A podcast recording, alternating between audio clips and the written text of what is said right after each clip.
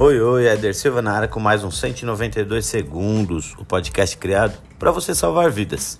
Hoje eu vou falar de um sinal de alerta do nosso corpo e, diferente de que muitos pensam, não é uma doença, e sim deve ser encarada como um sinal de alerta de que algo não está bem com o nosso corpo. Nesse podcast eu falo sobre a febre, que se caracteriza por uma elevação da temperatura do corpo a níveis superiores aos normais e apresenta um papel importante no combate a infecções. Várias doenças apresentam febre, sendo esse o caso da gripe da Covid-19, da febre amarela e também da malária. Então, a febre não é uma doença em si, ela geralmente é a manifestação de alguma enfermidade que se caracteriza pelo aumento da temperatura acima dos níveis considerados normais. Vale destacar que há muita variação entre os autores sobre quais os valores são considerados normais e quais representam a febre mas podemos considerar os valores entre 37,3 graus e 37,8 graus como o estado febril e chamar de febre apenas quando a pessoa apresenta uma temperatura acima dos 37,8. E aí, Éder, o que, que causa a febre? A febre é um dos principais motivos que levam as pessoas a procurarem um médico, principalmente quando afeta crianças. Como falei, a febre não é uma doença, e sim um sintoma de alguns problemas de saúde e comumente ela está associada a doenças inflamatórias e infecções. Geralmente, a febre é vista como um problema que deve ser rapidamente tratado. Contudo, ela apresenta importância para o nosso organismo.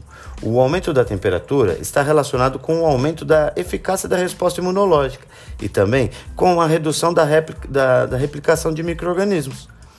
Crianças predispostas geneticamente podem apresentar convulsões febris que costumam ocorrer entre 6 meses e 6 anos de idade e acontece em cerca de 4% das crianças saudáveis.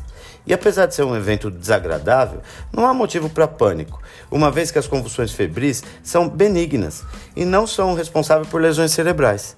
É importante destacar que crianças com mais de um ano de idade que já experimentaram febres acima de 38,7 e não tiveram convulsões provavelmente não apresentarão convulsões febris. O tratamento da febre é feito utilizando medicamentos antitérmicos, como dipirona, ibuprofeno, e é válido lembrar que apesar desses medicamentos serem vendidos sem receita médica, eles não devem ser usados de maneira indiscriminada. Muitas vezes, a febre não precisa ser tratada e, em outros casos, o uso desses medicamentos pode fazer com que esse sintoma seja ignorado e não seja investigado o verdadeiro motivo. E para finalizar, a febre é um sinal de alerta que, de que algo está, não, não está bem com o nosso organismo, sendo um sintoma de uma grande variedade de doenças. Esse sintoma muitas vezes não se apresenta isolado, sendo acompanhado de dor de cabeça, dor no corpo, mal-estar, diminuição da força física e irritabilidade. E é muito comum a pessoa também sentir calafrios e tremedeira. Eu vou ficando por aqui, um grande abraço, até semana que vem, tchau, tchau.